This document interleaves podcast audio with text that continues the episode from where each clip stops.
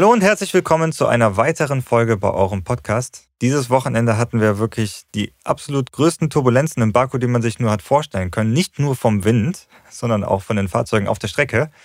Und damit würde ich sagen, starten wir direkt in die nächste Folge rein und besprechen mal, was da auf der Strecke alles passiert ist. Jawohl, wieder eine normale Folge. Nach Keine unserer Sonderfolge. Gast, nach unserer Gastfolge mit Sascha Genau. und der Sonderfolge über Nürburgring. Aber ich glaube, die Jungs von Alpha Tauri haben unsere Folge über den Nürburgring gehört. Ja, richtig. Die haben mir auch Gaffer ausgepackt. Ja, Geiler ich fand Move, das ne? nice. Ja. Das erste Mal, dass ich überhaupt gesehen habe, dass jemand da irgendwas mit ein bisschen Panzertape am Fixen ist. Genau. Ich habe auch gedacht, krass. also wie die ja beim Live-Kommentieren auch sagten, der muss raus, das war's, weil der, weil der Heckflügel Mhm. gebrochen war ne, vom, vom DRS. Dachte ich auch, naja gut, schade eigentlich. Ne? War gutes Wochenende Super für, ein super. Wochenende für, Mhm. für Alpha Tauri. Zunoda war auch nicht so schlecht unterwegs eigentlich, auch von der, von der Grid-Position an dem Moment. Ja, und dann fährt er in die Box und die Jungs kommen raus und packen ihr Gaffer aus. Gaffertape. Panzertape. War schon cool. Ich frage mich ja, wer denn diese Entscheidung getroffen Also das ist ja auch eine coole Aktion eigentlich irgendwie so, ne? Ich glaube, das war einfach so eine Bauchentscheidung gewesen. Das Ding ist jetzt nicht so großartig gebrochen und so defekt, dass man gar nichts mehr machen kann. Dann lieber die drei Sekunden Ja. da investieren in Gaffertape und dann Ja, noch das Beste draus machen. Aber wir kommen da eigentlich schon direkt auf das, auf die erste große Rubrik, über die wir reden möchten, weil dieses Wochenende hat ganz klar Probleme gezeigt, hat aber auch ganz klar Gewinner gezeigt. Das Mhm. wäre die zweite Rubrik. Und danach sind noch ein paar Nebenstories, über die wir reden wollen. Fangen wir direkt mal mit den Problemen an. Also eines der Ja. Hauptprobleme war ja die Strecke an sich. Mhm. Die war ja unglaublich bumpy, super Ja. viele Schlaglöcher. Ja. Und die hat dieses Hauptproblem des Bouncings nochmal verstärkt. Weil wenn ein Auto eh schon bounced und dann gehst du über ein Schlagloch, dann bounce es natürlich noch mehr. Und Ja. egal, was du mit dem Setup versuchst, das verschlimmert es einfach. Ja, total. Aber das ist halt Stadtkurs.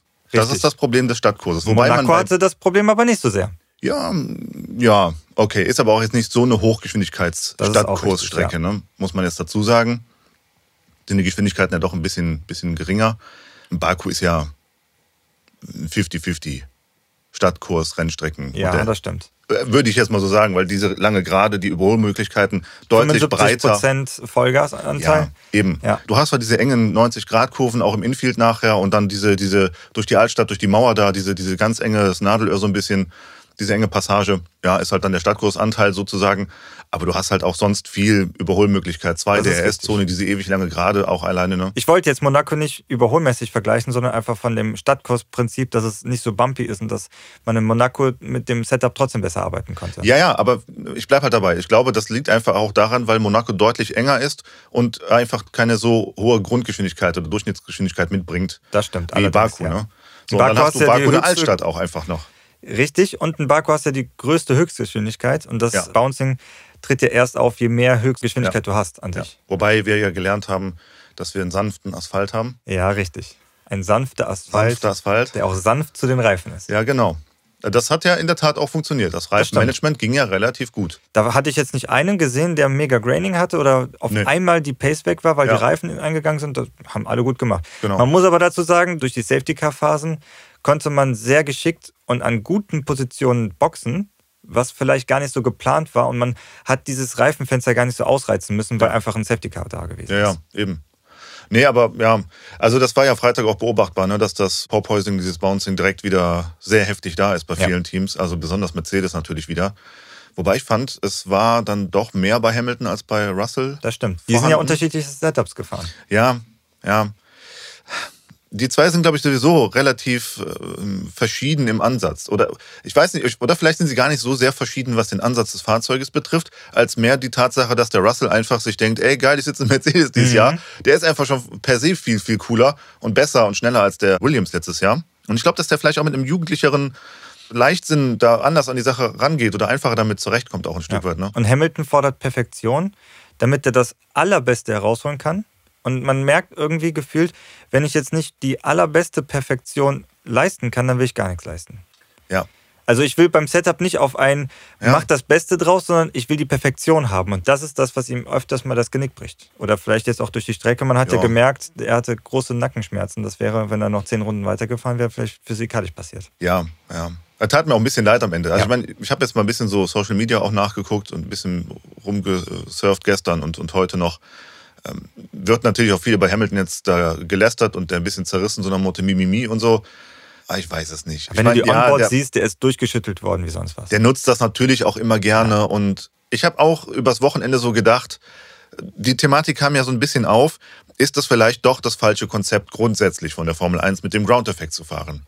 Stimmt. Und ich dachte ich noch so ein gedacht. bisschen, ja, dieses Porpoising ist wieder sehr extrem zurückgekommen. Aber nicht nur bei Mercedes. Natürlich, die sind sowieso die größten, was das Thema betrifft. Vielleicht auch geschuldet durch das Fahrzeugkonzept ein bisschen. Aber das wäre jetzt ein anderes Thema. Aber auch Ferrari hat das natürlich sehr mhm. extrem wieder gehabt. Und auch so in der Saison immer wieder sehr oft gehabt. Mhm. Die einzigen, die ich relativ stabil finde, ist eigentlich Red Bull. Aber auch McLaren hat das Problem ein Stück weit. Der Aston Martin hüpft sehr viel. Und ich dachte halt so ein bisschen, ja, so im Gesamtpaket könnte man den Eindruck gewinnen, ja, der Hamilton nutzt das jetzt ein Stück weit, um dann da zu sagen, ah oh, ja, das ist so schlimm und das geht auf die Gesundheit und drückt das auf die Tränendrüse so ein bisschen, damit das Konzept auch von der FIA vielleicht wieder verändert wird, die wieder zum alten Fahrzeugkonzept mhm. vielleicht zurückgehen könnten und dann, haha, Mercedes wird wieder super Auto, der Motor muss noch ein bisschen was holen, dann sind die wieder vorne. Aber ich glaube, da müsstest du schon extrem viel holen. Ja, um aber was mich halt dann ins Umdenken gebracht hatte oder warum ich dachte, na gut, das wird doch vielleicht nicht so sehr ausgeschlachtet und darum muss ich all denen, die da draußen jetzt da fleißig rumkommentieren, einfach mal vehement widersprechen. Also A, niemand von uns ist jemals mit über 300 zwei Kilometer lang gefahren und hat sich da dermaßen durchknallen lassen. Korrekt. Das ist schon mal Punkt eins. Keiner von uns hat jemals sowas erlebt. Also da wäre ich sehr vorsichtig zu sagen, ja, der Hamilton übertreibt ein bisschen. Dann der Punkt zwei. Ich meine, es wäre nach dem Rennen gewesen, als sie mit Dr. Helmut Marko Interview geführt haben bei Sky. Der sagte, ja, man kann zwar besser hinterherfahren dieses Jahr und manche Sachen haben sich durch dieses neue Konzept verbessert, aber wir haben trotzdem zwei Teams, die in einer ganz anderen Liga fahren und der Rest der Welt ist um Welten weg, genauso wie all die anderen Jahre auch. Da hat sich also an der Grundthematik auch nichts verändert. Das finde ich interessant, weil es Red Bull gesagt hat. Mhm. Und dann der Punkt drei: Es sollen ja alle Fahrer getagt haben, zusammengesessen haben ja. und gesagt haben, das ist gesundheitsschädigend, was hier abläuft. Und das kann so nicht weitergehen. Alle Fahrer sind eigentlich dafür, das zu verändern, außer ein Fahrer. Das hat Toto Wolf uns ja dann am Sonntag noch verraten, äh, außer Fernando Alonso. Der sagt, hm, passt. Mir ist egal. Aber alle anderen 19 Fahrer sagen, mh, hm, nicht Ja, weil so der gut. Fernando Alonso wahrscheinlich weiß, ich mache das eh noch eine Saison mit. Jetzt heute ein bisschen leiser, mir ist ja, egal. weiß ich nicht. Und vielleicht. die anderen müssen damit aber noch 10, 12, 13 Jahre fahren. Möglich. Ja. Aber das ist halt so ein Punkt, warum ich sage, ja, das, wie du jetzt eingangs wegen der, wegen der Grundthematik oder dieser Grundkategorie, so sage ich es mal, ja, das, das Grundproblem ist jetzt hier deutlich wieder zurückgekommen, ja. dieses Mal in Baku. Aber ich glaube, dass da irgendwas passieren muss. Das kann, glaube ich, nicht so langfristig weitergehen. Und ich weiß auch nicht, was das, ob das besser werden soll in den nächsten Strecken. Ja. Keine Ahnung. Die Frage an der Stelle, was würdest du dir wünschen? Kein Ground-Effekt? Oder dass die FIA sagt, hör mal Leute, ihr müsst das Auto einfach besser abstimmen und dann müsst ihr eben die Performance ein bisschen was rausnehmen und dann passt das schon. Was würdest du dir wünschen? Meine ehrliche Fanmeinung? Ja, genau. Ich würde den Ground-Effekt verwerfen. Mhm. Ich bin aber kein Aerodynamik, Technik oder sonst was Experte. Kann dir also nicht beantworten, inwieweit das in den Griff zu bekommen ist. Aber meine Fanmeinung ist einfach, verwerfen diesen Ground-Effekt und irgendein anderes Konzept sich vielleicht überlegen. Oder vielleicht wieder, was in den letzten Jahren war an Fahrzeugkonzept, da gucken, ob es da nicht noch Adaptierungen geben kann, die das Hinterherfahren doch ein bisschen wieder vereinfachen könnten. Aber wir hatten halt nie spannende, unspannende Saisons, fand ich. Und das ist das, was der Helmut Marco halt gesagt hat. Ja du versuchst immer Dinge zu verändern, um das Feld enger zu bekommen, aber letztendlich hast du doch immer die zwei, drei Big Player, die es schaffen, sich abzusetzen. Das wird immer so bleiben. Ich glaube, das wird sich niemals ändern. Da gibt es kein Konzept für. Richtig. Das wird, wirst du niemals erreichen. Aber was man schon erkennen kann, ist, dass innerhalb der Big Player das Feld näher zusammengerückt ist und dass durch das besser hinterherfahren, weniger Dirty Air, die Rennen spannender geworden ja. sind. Also von dem, von dem Spannungsfaktor muss ich sagen, ist diese Saison jetzt seit längerem mal wieder so richtig spannend, weil jetzt nicht nur Max und Lewis Hamilton sich bekriegen können, sondern weil dann auch ein Perez mitmischt, weil auch ein Sainz ja, mitmischt. Ja, klar. Und weil auch der, der Russell zum Teil mitgemischt hat. Ja. Und man muss sagen, in der letzten Saison konnte ein so stark unterlegenes Auto wie der Mercedes in diesem Rennen oder in dieser Saison konnte in der letzten Saison ein verhältnismäßiges Auto nicht mal im Ansatz mitreden. Und das ist jetzt durch die andere Fahrzeugcharakteristik schon merkbar. Klar, das Hinterherfahren funktioniert auch deutlich besser. Haben wir ja gestern gesehen ja. im Rennen. Auf jeden Fall. Es ging zwar trotzdem dann teilweise nichts, was das Überholen betrifft. Also ich denke jetzt mal gerade an Fahrzeuge wie Vettel oder auch Hamilton oder andere Fahrzeuge, die lange auch hinter den Alpines hergefahren ja. sind, die ja einen unfassbaren Straightline-Speed hatten. und trotzdem nicht vorbeikamen. Die sind zwar lange hinterhergefahren, die Reifen sind nicht so kaputt gegangen, wie das sonst die Saisons letztes Jahr und die vorgegangenen Jahre war. Aber das mag zum Beispiel jetzt auch ja. Erfahrung sein. Weil jetzt hat man ein neues Auto. Man muss neue Erfahrungen sammeln. Jetzt weiß Aston Martin, ich kann mit weniger Flügel fahren, kann dann im Infield ein bisschen Zeit liegen lassen, aber durch die, durch die weniger Dirty Air bin ich trotzdem dran und kann wie Alpine mehr auf Straightline Speed gehen und dann doch wieder vorbeifahren. Das war jetzt einfach eine Abstimmungssache, aber ich würde eher sagen, jetzt nicht unbedingt eine, eine autospezifische Sache. Das ist einfach die Erfahrung, die man Ja. jetzt durch die neue Ka äh, Klasse sammeln muss, wodurch man auf Dauer wieder andere Punkte sammeln kann. Aber weißt du, was das aller oder der allergrößte Punkt ist, weswegen ich sage, besser verwerfen und wieder irgendwie was anderes überlegen. Der allerentscheidendste Punkt finde ich grundsätzlich. Die haben am Wochenende, ich meine, im Vorlauf zum Rennen bei Sky eingeblendet, wie es um die Teile, den Teileverbrauch bei den einzelnen Teams aussieht. Unabhängig davon, dass dem Leclerc der Motor hochgegangen ist. Ist das schon massiv. Da sind viele Teams, die jetzt schon den zweiten oder den dritten Motor oder Teile, Power Unit etc. drin haben. Wir haben das achte Rennen erst gesehen. Das stimmt. Ja, das ist ein Dann hast du. Budget Cap. Ja, wie soll das denn einhaltbar sein? Jetzt sind schon die ersten Stimmen laut geworden, die gesagt haben, ja, das werden wir nicht schaffen. Mercedes hat schon gesagt, klappt nicht. Andy Seidel von McLaren hat im Interview gesagt, ja, die Regularien sind da relativ flexibel, weil es eigentlich gar nicht so sehr reglementiert ist, was passiert eigentlich, wenn man drüber geht. Eine Ja. Geldstrafe oder sowas. Ja, da kann ich ja nur müde drüber lachen. Korrekt. Also an, an Mercedes-Stelle oder Ferrari-Stelle sagen die sich doch auch, ja, was, ne, was ist denn eine Geldstrafe am Ende des Jahres? Da musst du 10, 15 Millionen bezahlen als Strafe. Pff, ja, kein Problem, machen wir. Wir Locker. raus. Ja, genau. So. Also ob du das Budget Cap jetzt um 20 Millionen oder 50 Millionen erhebst oder ob du am Ende der Saison äh, eine Strafe zahlen musst, eine Geldstrafe als Team.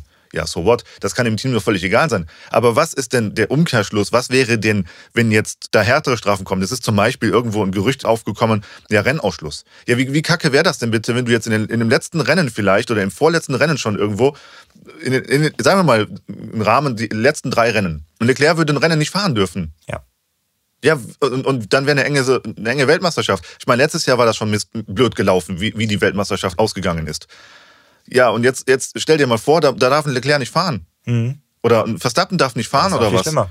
Ja, was, was, was wäre das denn für ein Und das ist kein Fanservice in dem Sinne. Nee, und vor allen Dingen, ich glaube, dass durch diesen Ground-Effekt und durch dieses ganze immer Aufschlagen und dieses Steppern, wir haben es ja schon mal erörtert, ich glaube, dass da sehr viele Teileprobleme oder, oder Defekte auch mit provoziert sind. Ja, ganz klar.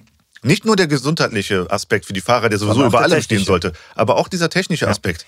Das und ich glaube, man ja damit hast du so viele Argumente, glaube ich, Ja. dass das eine nette Idee war, aber man vielleicht darüber nachdenken müsste, konstruktiv, ist Ja. das die richtige Richtung? Man konnte es ja bei Mick sehen, der ist rausgefahren, nach drei, vier Runden äh, ist direkt diese Wasserstelle geplatzt und dann Ja. war es vorbei. Ja. Dann ist das Ding gegessen gewesen. Das ist ziemlich, ja, ganz, ganz stark erkennbar. Ja. Das stimmt. Also ich finde, dass die, die, also wenn man nur die positiven Aspekte rausnimmt, dass das Feld enger ist, dass man besser hinterherfahren kann, finde ich schon gut. Aber alle Punkte vom Negativen, die du sagst, die sind auf jeden Fall, die darf man nicht außer Acht lassen. Und es gibt zwei Lösungsansätze, die man machen kann. Man verwerft es oder man geht von der FIA auf ein einheitliches Konzept, dass man alle Ansätze von allen Autos auf ein Auto umwandelt. Weil Red Bull hat zum Beispiel wenig Porpoising und Ferrari in manchen Strecken auch. Und dass man dann alle Ideen, die die haben, rausnimmt. Aber dann würde Red Bull zu Recht sagen, ey Leute, das ist unsere Idee. Warum klaut ihr jetzt unsere Idee und Ja. das wird legalisiert? So, da, da gibt es... hast du sowas schon, Indica. Ja, richtig. So, also das ist ja Darum, dann, da gibt es unterschiedliche Ansätze, wie man das versuchen könnte, in den Griff zu bekommen. Aber der einfachste wäre mit Sicherheit zu sagen, wir gehen wieder aufs Normale zurück. Aber dann hast du den anderen Punkt, dass du wieder diese negativen Aspekte in Kauf nimmst, weswegen der Ground-Effekt reinkam. Und dann hast du die Stimmen, die dann aufheulen, die jetzt sich Ja. darüber freuen und dann hast du es wieder andersrum. Ja, also recht machen kannst du es nicht allen, aber Nee. wenn man vom fahrerischen und vom technischen Aspekt das betrachtet, muss ganz, ganz dringend was gemacht werden. Ja. Das ist ganz klar. ja. Also ich bin sehr gespannt, wie die Formel 1 das regeln will, was das Budget Cap-Problem betrifft. Ganz sicher. Und auch den Strafenkatalog, was deutliches Überschreiten von, von Teileverbrauch betrifft. Also ich bin sehr gespannt, wie das gehen soll. Wir haben das achte Rennen jetzt erst gesehen. Der Leclerc ist der Erste, der demnächst schon eine erste Strafe kriegt, Ganz genau. weil der schon den dritten Motor jetzt reinmacht. Ganz genau. Und das sieht jetzt nicht danach aus, dass der auch wieder lange halten wird. Ja, weiß man nicht, aber also wir, wir, wir haben das achte Rennen gesehen, der kriegt den dritten Motor. Der Mhm. soll jetzt, der soll jetzt noch äh, 14, 13, 14 Rennen halten? Im Leben nicht. Äh, never. Ein Motor macht meistens gerade mal sieben Rennen, wenn es gut läuft. Ja, aber das haben wir letztes Jahr bei Mercedes ja gesehen. Dass das nicht der Fall war. Der erste, das erste Rennen war super und dann hatte doch Red Bull schon gesagt, naja, aber die verlieren relativ schnell ihre, Ja. Ihre Power nach drei, vier Rennen schon. Ne? Also selbst wenn der Motor von Ferrari halten würde, aber der macht doch keine 12, 13 Rennen konkurrenzfähig da vorne äh, Leben. das Leben. Das glaube ich nicht. Also der wird irgendwann schon relativ schnell eine, eine Gridstrafe kriegen. Und nicht nur eine. Ja, ja, nicht der nur wird eine. bestimmt zwei oder drei Motoren nochmal Ja, sicher. müssen. Also an Ferrari-Stelle würde ich das Gleiche machen. Ich würde zwei, drei Motornummern da einbauen, dann hast du die fürs Jahr. Ja. Dann gehst du einmal ans Ende des Feldes, weil was willst du mit fünf oder zehn Plätzen? Ist doch dann auch völlig egal. Dann gehst du ans Ende des Feldes und holst dir erstmal zwei, drei neue Motoren rein in, in den Ganz Pool. genau. Ne? Aber das ist ja auch nicht die Lösung oder das, Nee. das, der Sinn dieser Regelung. Du umgehst die Regel dadurch, dass du einfach machst, was du möchtest. Aber du, Ja. hast, du hast jetzt nicht den, den Sinn der Regel wirklich erfasst Genau. und auch umgesetzt. Das ist halt das Problem. Ja. Schauen wir mal auf andere Probleme, die das Wochenende jetzt noch mit sich gebracht hat. Wir hatten in den Tests, glücklicherweise im Rennen jetzt nicht, aber in den Tests sehr viel Wind gehabt und starken Wind, warum dann alle sich wieder darüber beklagt haben, dass man viele Verbremser hat, das Auto ist unruhig. Teilweise wurde auch gesagt, durch den Wind, ich habe das Lenkrad gerade gehalten, aber durch den Wind und durch das Porpoising hat das Auto um Meter versetzt von links nach rechts. Das ist schon eine krasse Sache, was da abgeht. Was vor allem bei diesen hohen Geschwindigkeiten abgeht, das kann man sich gar nicht vorstellen. Dann, dann springt das Auto und dann kommt eine kleine Windböe. Und während du gerade eh am Hochspringen bist, kommt die Windböe, dann versetzt es natürlich ganz klar. Ja. Und da kannst du auch nichts machen. So schnell kannst du da nicht reagieren. Nee. Da hatten wir schon große Probleme. Und was sehr auffällig gewesen ist, dass Ferrari wie Red Bull in den Boxenstops große Probleme hatten. Mit dem Mhm. Schlagschrauber, gewisse Sachen haben nicht funktioniert, das Auto konntest du nicht runterlassen. Ja. Da waren schon sehr starke. Probleme, ungewöhnlich starke Ja. Probleme zu sehen. Sonst war das hin und wieder mal bei einem Boxenstopp, aber hier war das jetzt relativ kurzfristig oder in, in kurzer Zeit bei sehr vielen aufgetreten. Ist mir auch so nicht aufgefallen. Und natürlich hat Ferrari das komplette Rennen weggeworfen durch technische Probleme, wie aber auch alle Kundenteams. Der Joe hat Probleme gehabt, der Magnussen hat Probleme gehabt, also alle, die irgendwie mit Ferrari betrieben werden, hatten dieses Wochenende stark einbüßen müssen. Nach dem Rennen war der Mattia Binotto interviewt worden. Er war ja frustriert und, und resigniert auch ein bisschen. Aber er hat im Interview verlauten lassen, ich meine, immer jetzt mal unter große Anführungsstriche gestellt, ne? er kann ja viel erzählen, dass das angeblich nicht die gleichen Probleme wären Das kannst du immer sagen. bei den. Kundenteams. Ja, ja, das, klar, das kannst, das kannst du immer sagen, natürlich. Ne? Würde ich an seiner Stelle auch sagen. Nee, nee, das sind andere Probleme. Deswegen, er meinte ja, deswegen haben wir ja Kundenteams, die wir beliefern, die den gleichen Motor und die gleichen Teile bekommen, damit wir dann auch von anderen Ingenieuren und von anderen Herangehensweisen äh, Daten und Erkenntnisse sammeln können. Und das bereichert ja am Ende des Tages die ganze Sache. Genau. Ja, Es war einmal. genau. Ne? Dankeschön, äh, lieber Opa Binotto. Hast du eine schöne Geschichte erzählt. Also ich glaube, das ist schon relativ gleich gehalten, ne? die, die Problematik, oder die zieht sich dann weiter. Ja. Mhm. Und ich kann mir gewisse Sachen herleiten, dass äh, dieses Hydraulikproblem, wie jetzt zum Beispiel die Wasserschelle bei Mick, durch das Porpoising kommt, dass da so Ja. oft auf dem Boden aufgeschlagen wird, dass dann die Bremsleitung sagt, alles klar, Mhm. ich gebe dann mal auf. Und dass sowas nicht passiert wäre, wenn du das Porpoising nicht hättest. So ein Motorschaden wüsste ich jetzt nicht, ob das unbedingt aufs Porpoising zurückzuführen ist. Ich könnte mir auch vorstellen, dass das vom E10 kommt. Der E10 ist ein anderer Sprit, du hast andere Werte und natürlich wurde der Motor darauf angepasst, aber das ist das erste Mal, dass wir mit so einem Sprit fahren und dann kann es schon dadurch Fehlberechnungen oder eine Fehleinschätzung kommen, dass die, dass die hohe Laufzeit gar nicht passt, dass das gar nicht stimmt und die hohe Belastung gar nicht passt, mit dem Sprit möglich ist. Das kann gut sein. Da bin ich komplett bei dir. Also das kann ich mir auch sehr, sehr, sehr gut vorstellen. Dass Ferrari total bei den, bei den Problemen, die aufgetreten ist, einfach total machtlos gewesen ist. Gegen das Porpoising und dann auf einmal Naja, geht die Bremsleitung machtlos? kaputt. Also ich, ich, ich kann deinem Gedanken sehr viel abgewinnen und bin da komplett bei, aus einem ganz einfachen, simplen Grund, als, als, als Fan auf die Draufsicht jetzt. Der Mercedes war immer vorne, all die Jahre. Und hat mit das stärkste Aggregat, wenn nicht das stärkste Aggregat gehabt im Feld. Dieses Jahr nicht. Ja. Was hat sich verändert? Ja, der E10-Anteil. Und ich glaube, dass Mercedes ein bisschen defensiver an diese Mhm. ganze Sache rangeht und sich sagt, komm, wir wollen das safe haben, wir wollen das vernünftig funktionieren haben. Ja, wir büßen dann vielleicht Leistung an, sind nicht der stärkste Motor im Feld. Auch Honda war nie immer der stärkste Motor, die waren auch nie immer groß mit da vorne bei. Das war ja all die Jahre, hat Red Bull immer zum Beispiel Straightline Speeds weniger gehabt als alle anderen Teams. Ja, genau. Und Ferrari ist klassischerweise immer ein Team, das, glaube ich, immer bis an die Grenze, wenn nicht sogar noch drüber gegangen ist. Genau. Und das fliegt ihnen, glaube ich, um die Ohren. Ganz genau. Die mögen den besten und tollsten und schnellsten und stärksten Motor im Feld haben. Super. Das ist auch toll für eine Runde. Aber du, nicht kannst auch, du kannst auch dieses Jahr Qualifying-Weltmeister werden. Das ist ja wunderbar. Du kannst in jedem Rennen Pole Position fahren. Toll. Aber wenn der Motor aber nicht hält, Nützt es dir und dann sagt sich dann Mercedes am Ende des Tages, ja, wir haben noch unsere Defizite und all das, aber wir halten. Mhm. Die sind die einzigen, die gar keinen Ausfall hatten. Genau. Red Bull, äh, äh, Ferrari, Ja. Alfa Romeo, Andere Teams haben das schon so oft die haben alle Ausfälle gehabt, aber Alpine, Mercedes nicht. McLaren. Ja. Ja, Das stimmt. Und da kommen wir auch direkt zu einer, zu einer anderen Sache. Ich fand, das kann man sich visuell wie so ein Pendel vorstellen. Am Anfang der Saison war das Pendel gegen Mercedes ausgeschlagen, dass die halt einfach ganz klar ein schlechtes Auto haben, schlechter Motor. Und alle haben gesagt, gut, Mercedes kannst du total absch äh, abschminken. Auf einmal schlug das Pendel dann gegen Red Bull aus, weil die in, im ersten Rennen und im dritten Rennen stärkere Ausfälle hatten, die sehr, sehr ja. geschmerzt haben. Auf einmal ging das Pendel in die Richtung und jetzt auf einmal kommt das Pendel Richtung Rot, weil der Leclerc sehr viele technische Probleme, aber auch Probleme von der Strategie hat und da ganz viel jetzt mit einfließt und der Sainz auch, der hat immer den, ja, das Problem gehabt, dass er das Auto nicht im Griff hatte, unnötige Unfälle riskiert hat. Jetzt hat er Ausfälle. Also da geht der Pendel ganz klar in Richtung rote Kraft. Man sieht das ja auch an den Kundenteams. Da ist interessant, was das Pendel in der nächsten Zeit machen wird. Aber ist auf jeden Fall sehr, sehr in Bewegung. Also das ist so ein Rennen wie jetzt gestern. Ne? Das ist natürlich Pech auch. Unfassbares Pech für Ferrari. Aber erinnere dich an die Folge vor zwei Wochen mit Sascha. Das ist halt dann mit Monaco doppelt bitter. Ganz genau. Wenn du, wenn du erste Reihe hattest in Rot und du, wenn du eigentlich einen sicheren Doppelsieg hast. Und den wirfst du weg. Und strategisch den wegwirfst. Ja. So, den brauchst du ist, gerade jetzt. Ja, und das ist am ja. Ende das, was wir festgehalten hatten letztes Mal oder was wir auch bei uns im Podcast schon ein paar Mal gesagt haben. Da, das Red Bull ist dazu abgezockt. Mhm. Die machen diese Fehler nicht. Mhm. Die haben auch mal hier und da Pech. Und die werden auch nochmal einen Ausfall oder nochmal eine Strafe dieses Jahr bekommen. Ganz bestimmt. Also ich kann mir nicht vorstellen, dass da nichts mehr passiert. Aber, Aber diese die unnötigen halt diese Fehler machen die nicht. Genau, ja, genau. bessere Strategen. Ne? Und dann kommen wir auch direkt zur nächsten großen Kategorie, und zwar die Gewinner. Ja. Und da sehe ich Red Bull als allergrößten Gewinner. Ja, klar. Weil Max ist von drei gestartet auf eins gekommen. Ja. Also wunderbar.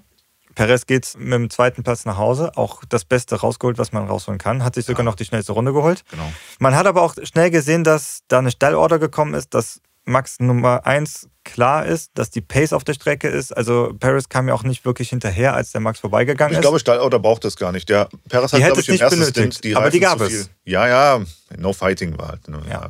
Aber ich glaube, der Paris hatte am Anfang des Rennens die Reifen zu hart rangenommen, um wegzufahren. Das ist aber nur bedingt geglückt.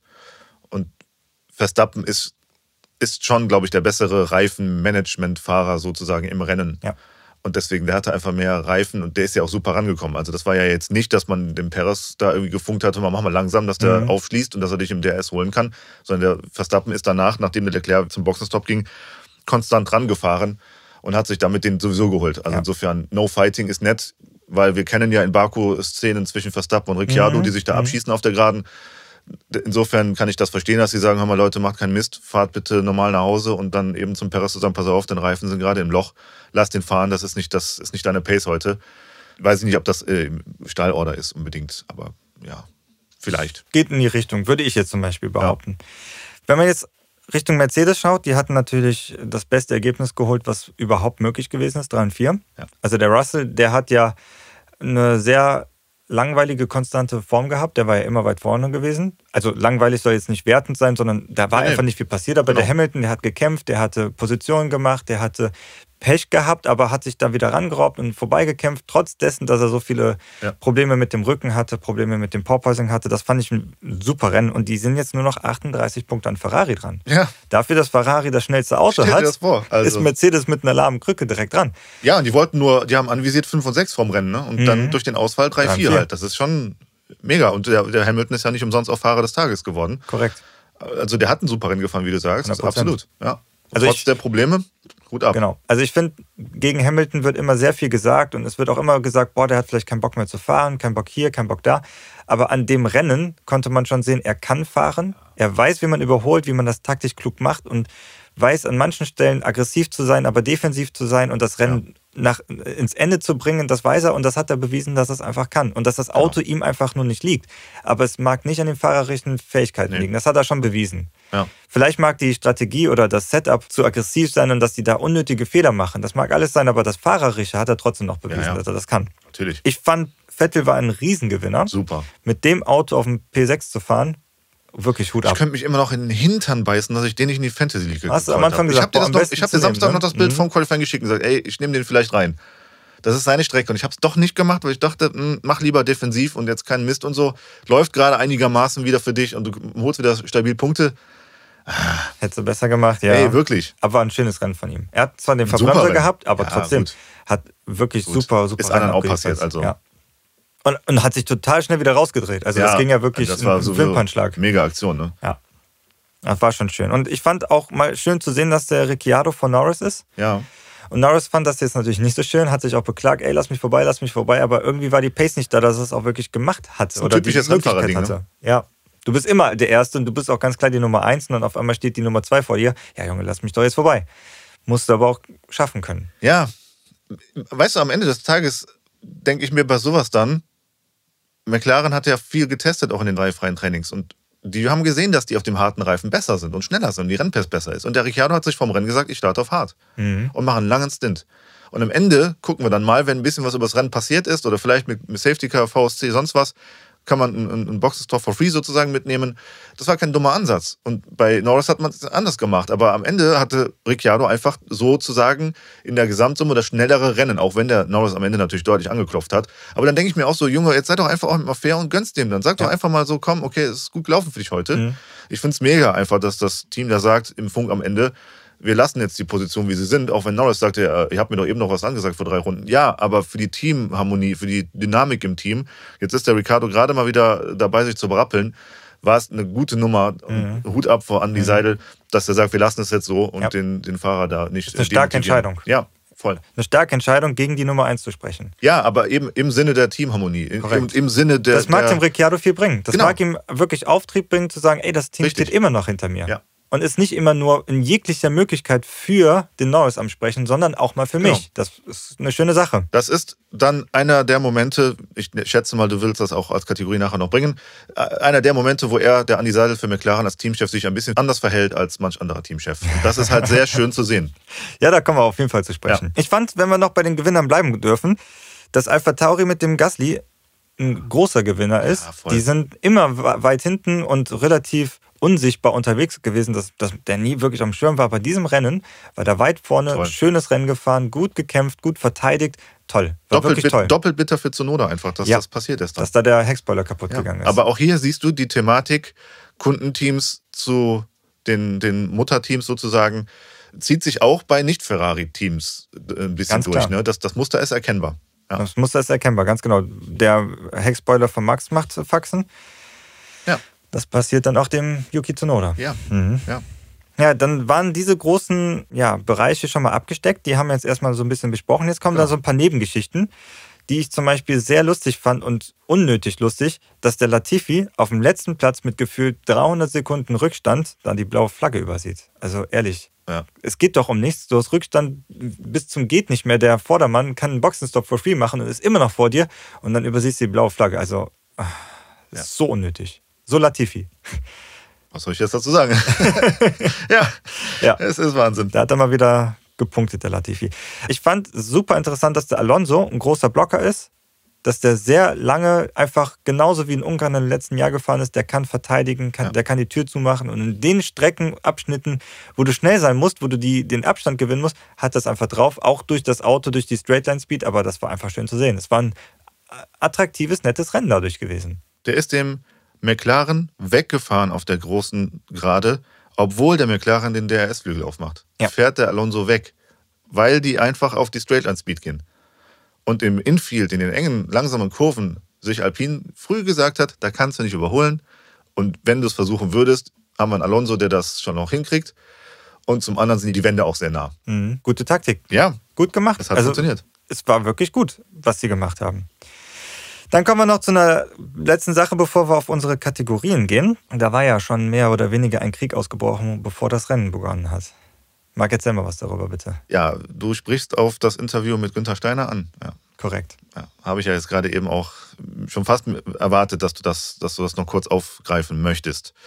Ja, was war passiert? Vor dem Rennen erstmal großartig, dass Günther Steiner sich dem stellt, mhm. dass er das Interview gibt und zusagt. Aber Sky hatte halt ein Interview mit ihm verabredet, haben einen Beitrag vorher auch gesendet, so ein bisschen über die Problematik im Team, dass ja, Mick Schumacher Fehler gemacht hat dieses Jahr, aber eben auch deutlich, deutlich scharf dafür kritisiert wurde, ja. öffentlich von seinem Teamchef. Und dann hat man eben interviewt Franz Toast zum Beispiel, der sagt, ein junger Fahrer braucht bis zu drei Jahre in der Formel 1, um anzukommen und mit dem ganzen Management, medialen Druck, Technikverständnis und was alles da dran hängt in der Formel 1, brauchst du bis zu drei Jahre, um klarzukommen. Oder Wenn ich da Wolf. Ja. Wenn, wenn ich da gerade einwerfen darf, ein Russell ist zum Beispiel ein perfektes Beispiel für diese drei Jahre. Ganz genau. Der ist jetzt das dritte Jahr dabei Ja. und du merkst bei ihm, jetzt kommt der Aufschwung, der hat das äh, Verständnis, Absolut. der hat die Erfahrung.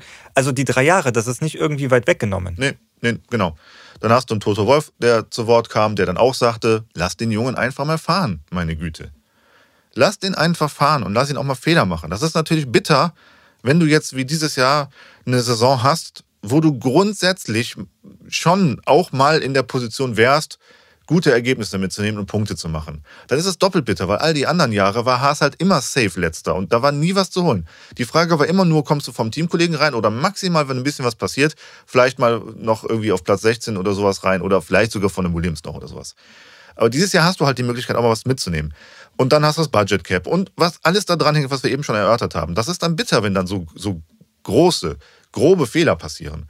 Wobei ich mir aber am Ende sage, das ist auch schon so vielen anderen Fahrern passiert. Ganz genau. Ne? Und Und da wird öffentlich anders mit Ja, umgegangen. ganz Sainz genau. zum Beispiel. Der macht sich selber viele Vorwürfe, aber von Ferrari merkt man jetzt nicht, dass da der Druck öffentlich gemacht wird, wie auch Genau. mitgemacht wird. Ja. Ja, und dann war halt dieses Interview geführt worden und dann sind eben Dinge angesprochen worden. Und ja, wie glücklich oder wie, wie gut sich Günther Steiner gegeben hat, das darf jetzt jeder selber entscheiden für sich. Ich finde erstmal grundsätzlich Emotionen nie schlecht. Ich mag das gerne als diese, diese abgesprochenen, abgekarteten, ja, sorry dafür jetzt, diese Kack-Interviews, weißt du, wo, wo halt immer nur, ja, müssen wir gucken, müssen wir besprechen, müssen wir analysieren, müssen wir nachher nochmal im Team gucken, müssen wir mal nächste Woche im Werk checken und bla und hast nicht gesehen. Wo du so denkst, Junge, Junge, Junge, Alter, sag doch einfach jetzt mal, was Sache ist. Deswegen von der Sache fand ich es einfach mal großartig, dass der Günther Steiner, wie er halt ist, auch sagt, und das hat er ja im Interview gesagt, ich bin wie ich bin und ich denke, was ich denke und ich sage auch, was ich denke. Und das hat er das auch rausgelassen. Das ist okay. Also das war von der Sache erstmal gut. Aber grundsätzlich finde ich es unglücklich in so einem Interview, also anders angefangen, er, er hat ja auch die letzten Wochen die Medien bedient und hat Mick Schumacher öffentlich da echt an, angezählt und, und, und auch wirklich nicht gut behandelt. Und das kannst du als Teamchef auch, glaube ich, anders machen. Auch wenn das vielleicht nicht so sein Naturell und sein Typ ist. Und er denkt, mit dieser Art, die er hat, kann er mehr Erfolg herausholen. Weiß ich nicht, muss er halt selber entscheiden oder wissen. Ne? Und andere Teamchefs halt ihre Meinung dazu sagen. Er hat ja gesagt, das können die haben, aber ich mache halt, was ich will und ich lasse mir da nicht reinreden. Und ich verbiege mich nicht, ich verändere mich nicht, da müssen schon stärkere Jungs her. Wo ich mir denke, das sind unnötige Aussagen. Die braucht doch kein Mensch. Es ging doch nicht um einen Kampf. Wollte doch keiner einen Boxfighter eröffnen, ne? Also ich weiß nicht. Mir, mir würde vielleicht auch, mir würde auch die Art von manch anderem Teamchef besser gefallen. Aber das ist halt das Problem, dass jeder, jeder Mensch oder jeder Charakter eben anders ist. Und sein Charakter ist nun mal so. Mhm. Ob das besser oder schlechter ist, keine Ahnung. Ich weiß es nicht. Man konnte auf jeden Fall ganz klar erkennen, dass es ein Streitgespräch gewesen ist. Das ist kein Interview mehr gewesen, sondern das war aus Günthers Sicht Ja. ein Streitgespräch, weil er sich sehr angegriffen äh, gefühlt hat. Hat mehrfach gesagt, ich muss mich ja nicht verteidigen, aber man konnte klar erkennen, dass er sich wohl verteidigt hat und auch zurückgeschlagen hat. Er hat ja auch gesagt, ihr habt die medialen äh, Sachen benutzt und ihr setzt eine Grenze oder ein, ein, ein Spalt zwischen uns. Ja. Dabei hat er es ja auch selber gemacht. Dabei hat er durch alle Sachen, die er benutzt hat, das eigentlich von sich aus gemacht, aber, aber versucht jetzt den Spieß umzudrehen und zu sagen, ja, ihr habt das ja so verstärkt und ihr habt das ja gemacht. Und das war ein sehr, ja, aufregendes und emotionsgeladenes Gespräch, was nicht wirklich glücklich gelaufen ist. Nö, also ich bleibe dabei. Er hat auch die Medien immer die letzten Wochen bedient. Das hat Peter danach auch großartig äh, ihm gegenüber äh, auch gesagt. Hör mal, Mhm. du machst das auch seit Wochen. Und jetzt, wenn wir darüber berichten, sind wir die Blöden. Also bitte, ne? das kann natürlich nicht sein. Und wenn was gut läuft, wir, berichten wir ja auch darüber. Ich habe jetzt bei, an anderer Stelle auch dann gehört, dann heißt es dann auch, äh, ja, die Medien sollen immer schön die Sponsoren und all das, was da dran hängt, wunderbar in Szene setzen und toll berichten und, und, und in, in die Kamera bringen. Aber wenn dann schlechte Sachen passieren, nee, dann sollen sie bitte schön den Mund halten. Ja, das ist aber nicht so. So, funktioniert funktioniert. Journalismus und Medien halt nicht. Genau. Und natürlich gehen die in so Sachen rein und auch manchmal vielleicht unverhältnismäßig oder, oder sehr hartnäckig und sehr provozierend. Natürlich nervt dich das irgendwann. Also von der Seite, wie gesagt, kann ich das komplett verstehen. Aber er ist da einfach auch nicht in sich äh, klar oder bei, bei einer Linie, was, was diese Dinge betrifft. Ich kann das nicht selber auch machen über Wochen und dann, wenn es dann mir in anderen Sachen mir unangenehm entgegenschlägt, ja, dann ist das auf einmal Mist. Ja, nee, tut mir leid, leider nicht. Ne? Aber man muss auch dazu sagen, dass die Art und Weise, wie das Gespräch geführt wurde und wie ja, gekontert wurde oder darauf eingegangen wurde und wie man darauf reagiert hat, das war schon sehr gut geführt. Viele andere Interviewer hätten das vielleicht nicht so gut gemanagt, dass das, dass das auf ein vernünftiges Level wieder endet. Das war Genau. sehr gut gemacht, sehr gut, Großartig. sehr gut diese, diese, diese großen Schläge kassiert und vernünftig auch wieder zurückgewendet und auch vernünftig darauf argumentiert. Und also es war sehr, Sehr schön souverän gemacht. Genau. Auf jeden Fall. Das, das muss man sagen. Aber Das sind große Qualitäten, die er bewiesen hat. deswegen, deswegen sage ich halt, ne, ich bleibe dabei, wir haben das jetzt an dem Wochenende gesehen mit, mit Andy Seidel, mit McLaren, wie er mit Dingen umgeht, auch an der Vergangenheit. Ich erinnere mich an ein Rennen in Barcelona, wo die beiden Mercedes, äh, Rosberg und, und Hamilton sich wegballern. Das war ja sowieso eine Saison, wo die zwei ja richtig Beef bekamen. Auch in Spa mit dem Reifenaufstützer und all die Geschichten. Aber da, damals war auch noch Niki Lauda da. Und die haben diese Dinge eben anders medial und intern geregelt. Und ich bin auch ein Fan davon, dass man manchmal auch mal irgendwo ein bisschen Kante oder, oder so zeigt oder, oder harte Linie macht oder sowas. Okay, aber am Ende des Tages musst du halt viele, viele dieser Sachen einfach intern regeln und äußerlich dich halt vor dein Team stellen. Das, das, ist, das gehört einfach, finde ich, dazu. Als Teamchef musst du es machen. Ganz genau. Und das Dann brauchst du auch kein Teamchef sein, wenn du es dann außen immer wieder angebracht sein. abgibst. Genau. Ja. Es darf ja mal angebracht sein, ein bisschen Kritik oder kritisch nachzufragen. Ja, ganz genau. Aber ihr könnt auch gerne dazu mal eure Meinung sagen, wie ihr Ja, das seht, was ihr absolut. dazu, wie ihr das empfunden habt oder falls der ein oder andere das gar nicht jetzt mitbekommen hat, das kann man bei Sky und YouTube ziemlich gut nachverfolgen, das Genau. Interview, dann schaut euch das gerne an und schreibt uns mal, wie ihr das seht, wie ihr vielleicht darauf reagiert hättet, was für Gegenfragen ihr gestellt hättet. Das würde uns mal sehr interessieren. Und genau damit kommen wir zu einer nächsten Kategorie, wo ihr wieder gefragt seid, nachdem wir uns hier besprochen haben, kommen wir nämlich zu Konter auf Zeit und danach zu unserer Kategorie mit P1 Aha, und du so willst weiter. also zuerst den Konter bringen. Ich möchte zuerst mal den Konter bringen. Na gut. Genau. Da bin ich schon heiß wie Frittenfett. Und sofern, Bin sehr gespannt. sofern das gebracht wurde, dürft ihr dann auch wieder bei uns abstimmen und auch gerne mitteilen, was ihr besser fandet und vielleicht auch mal euren Konter erzählen. Da sind wir auch mal sehr gespannt zu.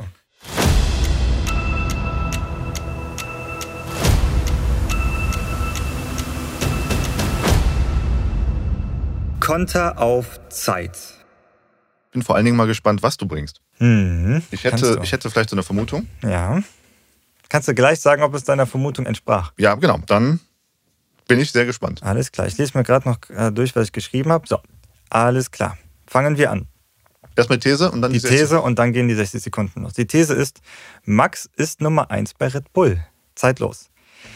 Auch wenn die Pace nicht da ist, sobald man eine Stallorder machen kann, wird sie gemacht. Dieses Mal war es vielleicht nicht die extremste Stallorder, aber man hat sofort dazu gegriffen zu sagen, lass den Max durch, hinder ihn nicht, wir wollen, dass Max gewinnt.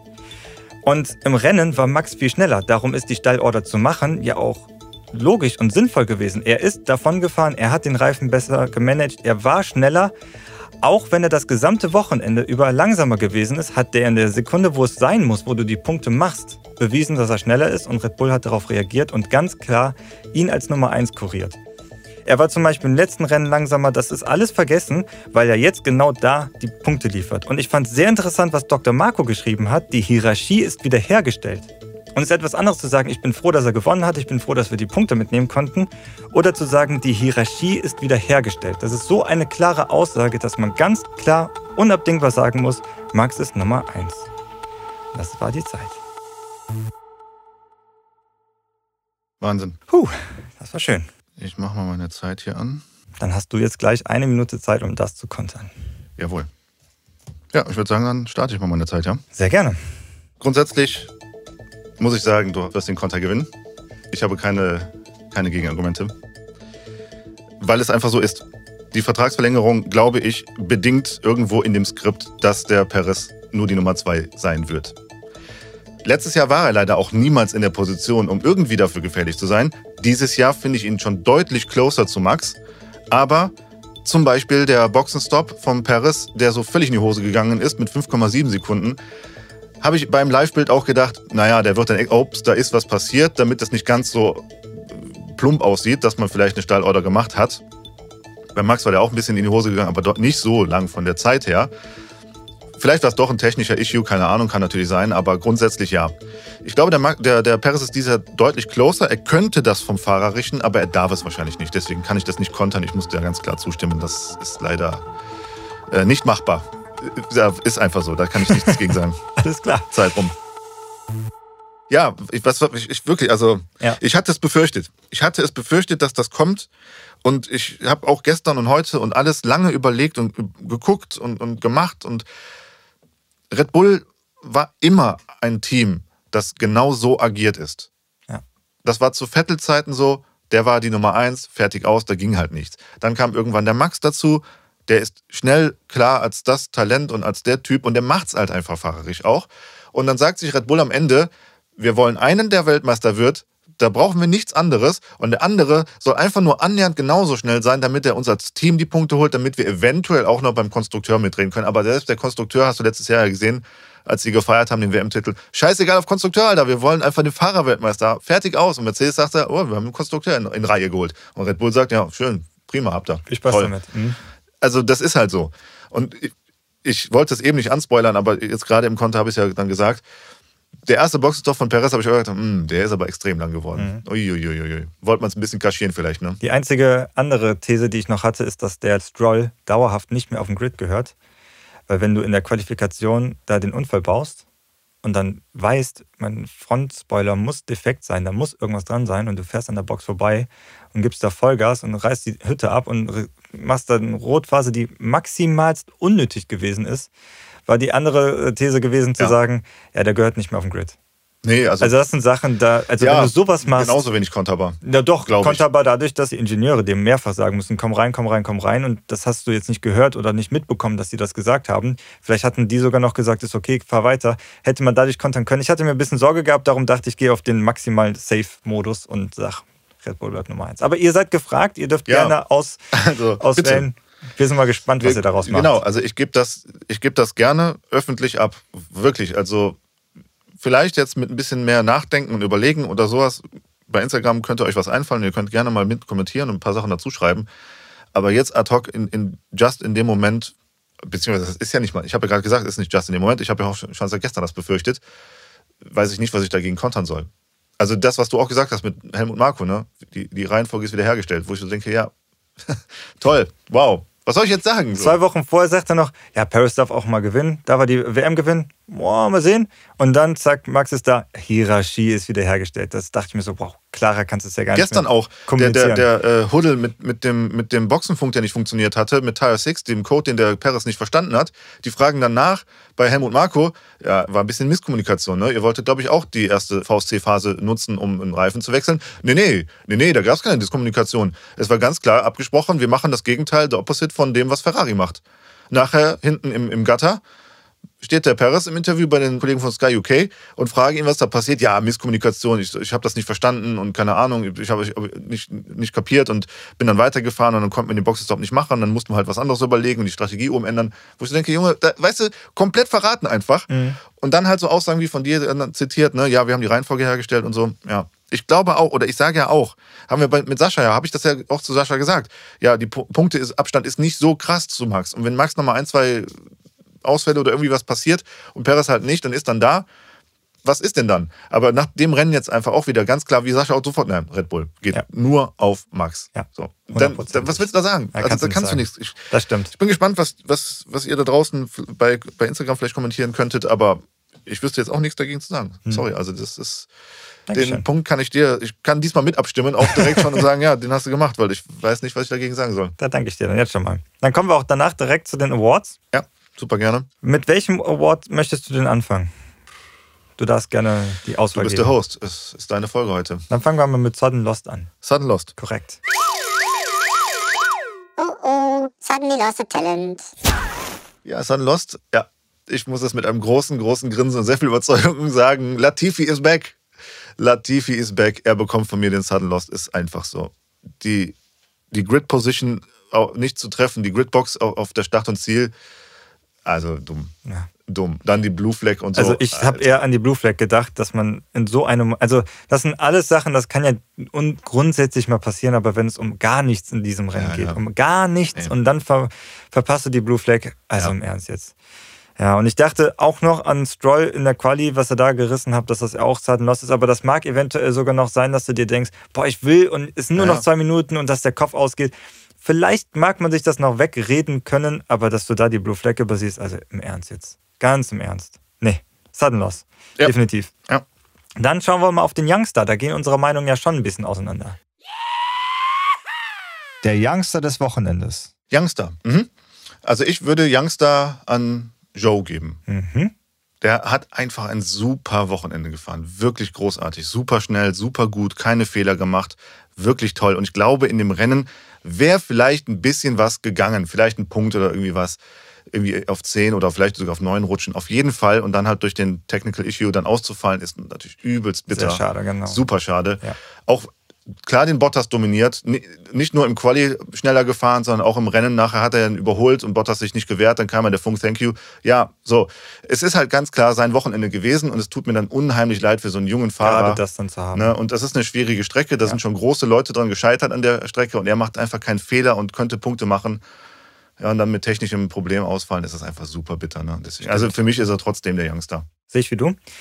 Obwohl ich einen anderen gewählt habe. Äh, ich wollte nämlich dieses Mal auf Tsunoda eingehen.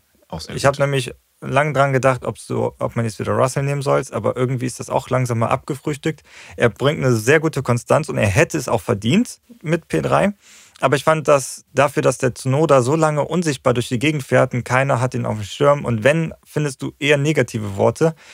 Und er ist noch nicht so lange dabei und Ja. hat jetzt ein tolles Rennen, hat mega viel Pech durch den Heckspoiler. Und das ganze Team hat es geschafft, die Retirement auszuklammern und das noch zu fixen und den weiterfahren zu lassen. Da ist durch Teamseite und durch fahrerische Seite, weil er sehr viel Talent mitgebracht hat und sehr viel Können mitgebracht hat, hat er den Youngster verdient. Finde ich, ist Ja. ein tolles Rennen Aber gefahren. du hast recht, Russell hätte man auf jeden Fall auch nehmen 100 können. Prozent, ja. Das ist einfach großartig, was er macht, aber ja, klar. Der klassische Youngster dann sozusagen, oder eher Youngster, ist dann schon die anderen beiden. Ne? Korrekt, genau. Dann lass uns mal auf den P1 Award, P1 Award gehen. Der P1 Award. P1 Award, ja. Auch hier hätte man den Russell durchaus nehmen können, aber meine Wahl fällt auf Vettel dieses Mal. Sehr schön. Er hat einfach ein super, super Rennen gefahren und Baku liegt ihm, warum auch immer. Dann mit dem Aston Martin, die B-Variante scheint deutlich besser zu gehen, aber immer noch weit weg von dem, wo Aston Martin wahrscheinlich sich sehen möchte, zumal du bei dem anderen Fahrer einfach Gründe haben wir mehrfach jetzt erörtert, mögen sein, wie sie wollen, aber der andere Fahrer einfach nichts aus dem Auto holt. Und er hat das super gemacht. Ja, der Verbremser mit Ocon hin oder her, er hat das super repariert, ist vorsichtig oder normal wieder, auch da widerspreche ich vielen, normal auf die Strecke zurückgegangen. Das war jetzt nichts Gefährliches mit Zunoda. Genau. Hat sich die Positions zurückgeholt. Auch den Boxenstopp haben die super hingekriegt und den, den Hamilton kurzzeitig in der Boxengasse damit kassiert. Wer weiß, ohne den Fehler, aber den hinter sich hätte halten können. Keine Ahnung. Großartiges Rennen. Platz 6 mit Aston Martin ist einfach mega. Mhm. Jetzt schon mehr Punkte in dem Rennen geholt als die ganze Saison bisher insgesamt. Super großartig. Also deswegen, er ist für mich P1 diesmal. Finde ich sehr toll. Ich habe da an Max gedacht, weil Ja, ich finde es einfach äh, immer noch sehr beschreibend von der Rennfahrerqualität vom letzten Wochenende vom Teamkollegen so dermaßen absolviert zu werden. Jetzt bist du im Training ganz lange hinten. Du hast viele äh, Standzeiten gehabt. Dadurch, dass das Auto defekt war, konntest nicht so viel Ja. proben. Aber jedes Mal, wenn du auf die Strecke gekommen bist, warst du da. Aber dann war trotzdem der Teamkollege wieder einen Tacken schneller, in der Quali einen Tacken schneller, im Rennen vor dir. Und du hast es trotzdem ge geschafft, von 3 auf 1 zu fahren. Natürlich ist der Leclerc jetzt ausgeschieden. Aber die Pace wäre vielleicht da gewesen, vielleicht aber auch nicht. Aber er hat es er hat's umgesetzt und ist von 3 auf 1 gefahren und hat ein beeindruckend tolles Rennen gefahren und ist danach dem Perez ja wirklich vorausgefahren. Der hat ja gar keine Chance mehr gehabt. Und das sind gute Qualitäten. Hat auf so einer schwierigen, engen Strecke so viel rausgeholt. Da kriegt er mein P1. Super. Sehr, sehr gute Wahl. Ich, ich sag, er hätte ihn bekommen. Ich sag nicht ganz. Da Also komme ich nämlich auf mein Was wäre, wenn mitzusprechen. Ah, okay. Nee, okay. Also nur, nur das vorweg mal kurz ange, angeschnitten. Die Red Bull-Wagen waren, äh, waren im ersten und im zweiten Sektor relativ close, aber ein Stück hinter Ferrari. Aber im letzten Sektor einfach deutlich schneller als Ferrari. Motor hin oder her, aber ne, von der Abstimmung des Autos. Und ich halte auch den Max für den besseren Reifenmanagementfahrer als Leclerc. Der hatte dann acht, sieben, acht Runden jüngere Reifen auch noch.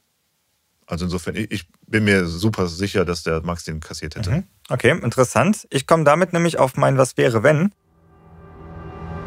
Was wäre, wenn, wenn, wenn?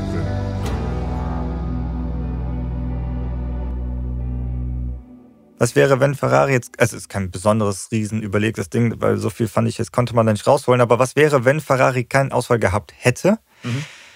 Leclerc war auf 1, hatte noch einen guten Abstand gehabt und durch das nächste kommende Virtual Safety Car war die Möglichkeit gewesen, mit dem guten Abstand nochmal einen Boxenstopp zu machen und dann ist immer so der Punkt, rankommen und überholen ist so die Sache. Und ich sage besonders, wenn Ferrari keinen Ausfall gehabt hätte, damit meine ich jetzt auch den Sainz, weil er hätte vielleicht an den gegebenen Umständen den Verstappen so unter Druck setzen können, dass die Stallorder mit, mit dem Perez nicht funktioniert hätte, weil man dabei dann riskiert, dass der Sainz auch an dem Perez vorbeigeht. Und das wäre denkbar sehr schlecht gewesen. Könnte ich mir sogar vorstellen, dass der Leclerc gewonnen hätte und Perez Zweiter geworden wäre und Max nur Dritter geworden wäre. Also ich sehe da Spannend. eine mögliches, ein mögliches Szenario drin. Natürlich muss vieles harmonieren und zusammenkommen. Mhm. Es hätte auch ganz anders kommen können, aber das ist eine Möglichkeit, die ich sehe, die hätte passieren können. Wow, ja. Wäre auf jeden Fall interessant gewesen zu sehen. Hätte ich mir und bestimmt auch viele andere Fans hätten sich so ein Rennen wahrscheinlich mehr gewünscht als einen Vollausfall von Ferrari. Definitiv, ja. Auch die Red Bull-Lager, glaube ich, würden lieber einen Fight auf der Strecke haben wollen, als Definitiv. sowas jetzt da geschenkte Punkte haben. Ja, hat was. Finde ich gar nicht so schlecht. Danke. Ich habe mir auch ein Was wäre, wenn geholt für dieses Wochenende. Und zwar haben wir ja schon darüber gesprochen, dass Vettel ein Riesenrennen gefahren ist. Mein Was wäre, wenn ist, was, wenn der Vettel den Ocon beim ersten Mal safe überholt, sich nicht verbremst? Er hatte Hamilton in der Boxengasse schon kassiert. Die fuhren ja schon zwei, drei Runden draußen. Der Vettel ist auf Ocon aufgeschlossen, hatte zwar bessere Reifen als Ocon, okay, aber die gleichen Reifen wie Hamilton. Hamilton hat aber nicht zu Vettel mithalten können. Dann überholt er den Ocon im ersten Versuch safe, ohne sich zu verbremsen, kann also wegfahren. Der Mercedes hat sich auch im späteren Rennverlauf immer schwer getan, auf der geraden DRS auf oder nicht, völlig egal, mit dem Alpine mitzuhalten. Wäre also vielleicht gar nicht unbedingt bis zu einem Boxenstopp von Ocon an ihm vorbeigekommen. Auch mit besseren Reifen vielleicht gar nicht. Heißt, Vettel macht viel mehr Vorsprung weiterhin. Dann holt er sich am Ende noch Gasly und ist auf jeden Fall auf Platz 5. Und naja, zu Russell war eine große Lücke. Ganz abstrus, es passiert nochmal vorne irgendetwas, hätte der sogar vielleicht noch am Treppchen landen können. Wieder Ja, mal. Sehr cool gewesen. Also das wäre schon, da war vielleicht noch ein bisschen Potenzial drin. Naja, der, der Rennverlauf hat gezeigt, dass eben keine Ausfälle vorne mehr passiert sind. Ist bei Red Bull und Mercedes auch nicht unbedingt erwartbar gewesen. Aber ich sag mal so, zumindest den Gasly hätte er sich vielleicht noch kaufen können. den Hamilton hinter sich halten können. Und dann wäre er auf fünf oder vier sogar gewesen. Vielleicht hinter Russell auf Platz vier, stell dir mal vor. Also Mhm. Sehr, das wäre cool. schon übelst krass gewesen. Gefällt mir. Hätte Ja. ich auch gerne gesehen. Genau. Aber da sieht man, ein kleiner Verbremser kann teilweise so viel ausbringen. Zumindest auf Gasly hat er nachher 7, Komma irgendwas Rückstand gehabt und im, im Live-Kommentar hieß es ja, durch den, durch den Verbremser hat er sieben Sekunden verloren. Er wäre auf jeden Fall in den letzten drei Runden im, im DRS-Fenster mal gewesen von Gasly. Wäre nochmal mit spannend. besseren geworden. Reifen. Oder was, bessere Reifen weiß ich glaube ich gar nicht, könnte mindestens Pari sein. Aber ja, er Aber hätte ich sag vielleicht mal- den Gasly holen können. Ich sag mal, durch den Verbremser hast du die Reifen noch kaputt gemacht, dann wärst du wenigstens auf gleichen Reifen gewesen. Ja. Ob es jetzt unbedingt besser ist, aber Ja. gleiche Reifen, gleiches äh, Niveau, dann geht es wieder um Fahrer. Ja. Wäre super interessant geworden. Voll. Ja, das soll es zu dieser Folge gewesen sein. Die, Zu Baku, genau. die Fantasy League, die ist ja mal richtig durchgemischt worden, dadurch, dass so viel Rot ausgefallen ist und spürbar sehr viele auf Rot setzen, aber mittlerweile nicht mehr so sehr auf Rot wie ganz am Anfang der Saison. Ja. Zu Recht. Äh, ist das nochmal richtig durch, durchgemixt worden. Es sind nochmal einige Mega Driver eingesetzt worden. Ja, Hat Spaß gemacht und wir haben einen gesehen, der auch eine Wildcard gesetzt hat. genau. Unseren lieben Christian, der auch immer noch den Platz 2 sehr stark ja, besetzt. Ja, aber der, der Vorsprung ist deutlich geschmolzen, den er zum, zum Anfang hatte auf Platz zwei. Ne? Der Christian, der hat deutlich abreißen lassen müssen, was jetzt das Punkte sammeln betrifft von, von dem Einstieg der Saison. Ja, also ich meine, ich wäre ja jetzt ein schlechter großer Bruder, wenn ich nicht da mal in den Finger in die Wunde legen würde. Ne? Ich kann mich erinnern, nach Imola habe ich mir sehr viel Häme anhören dürfen hier im Podcast, was meinen Megadriver betrifft. Du hast den jetzt gesetzt dieses Wochenende und ich habe trotzdem mehr Punkte gemacht ohne Megadriver. Korrekt. Ist nicht ganz Das so stimmt. schlecht gelaufen, obwohl ich muss jetzt dazu sagen, bei- mein Mega Driver hat ja ein Triple-Wochenende sozusagen besetzt, weil wir auch den Sprint hatten, mit Punkte zu sammeln. Und der Mega Driver nicht ausgefallen ist bei mir. Ne? Das ist natürlich jetzt auch nochmal. Mhm. Aber ich muss dazu sagen, klar habe ich ihn gesetzt und man hätte mehr im gesamten Team herausholen können, aber hätte ich ihn jetzt nicht gesetzt, hätte, wäre mein Team genauso gewesen und Ferrari hätte genauso abgelust. Darum bin ich froh, den Mega Driver trotzdem gesetzt zu haben, weil Perez hat ein super Rennen geliefert, zweiter Platz, hat über 110 Punkte, nur er alleine geholt. Ja. Bin ich trotzdem zufrieden. Voll. mit. Es wäre schöner gewesen, wenn Ferrari ins Ziel gekommen wäre, dann Ja. wäre das Team stärker aufgesetzt gewesen. Aber ja, es kann so gehen, es kann so gehen. Ja, klar. Es ist ein Spiel, es muss Spaß machen und es hätte Spaß gemacht. Jawohl. Was ich großartig finde, nur noch das als Randbemerkung oder Schlussbemerkung zur Fantasy-Liga von meiner Seite. Äh, Niklas Weiser. Der hat ja ein wieder super abgerissen. Ja. Ey. Ich, also ich finde das Wahnsinn, ne? Red Bull als Team auch zu Mhm. haben. Perez als Fahrer ist sehr, sehr gut. Ich weiß nicht, was sein Budget äh, hergibt oder wie das, wie das aktuell mit seinem Budget aussieht. weil der Sprung von Perez auf Verstappen schon noch sehr, sehr groß ist Ja. vom, vom Budget oder aber dann vielleicht mit einem anderen Fahrer noch irgendwie was machen muss, keine Ahnung.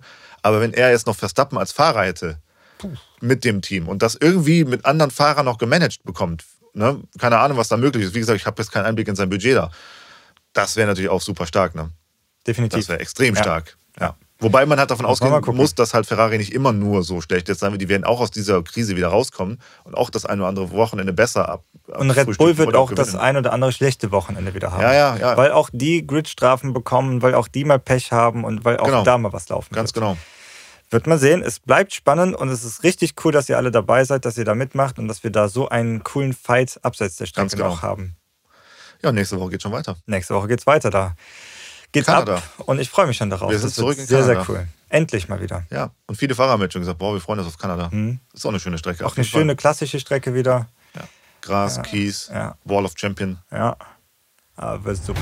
Ich Ja, freue mich. Wird ein das Fest. wird super. Super Woche. Schaltet eine, also- eine Woche sind wir schon wieder so Eine weit. Woche. Darum Genau. schaltet nächste Woche wieder ein, wenn wir wieder für euch die Folge aufnehmen. Wenn wir wieder für euch da sind. Jawohl. Eure Jungs vom Pole Position Formel 1 Podcast. Bis dann. Ciao. Ciao.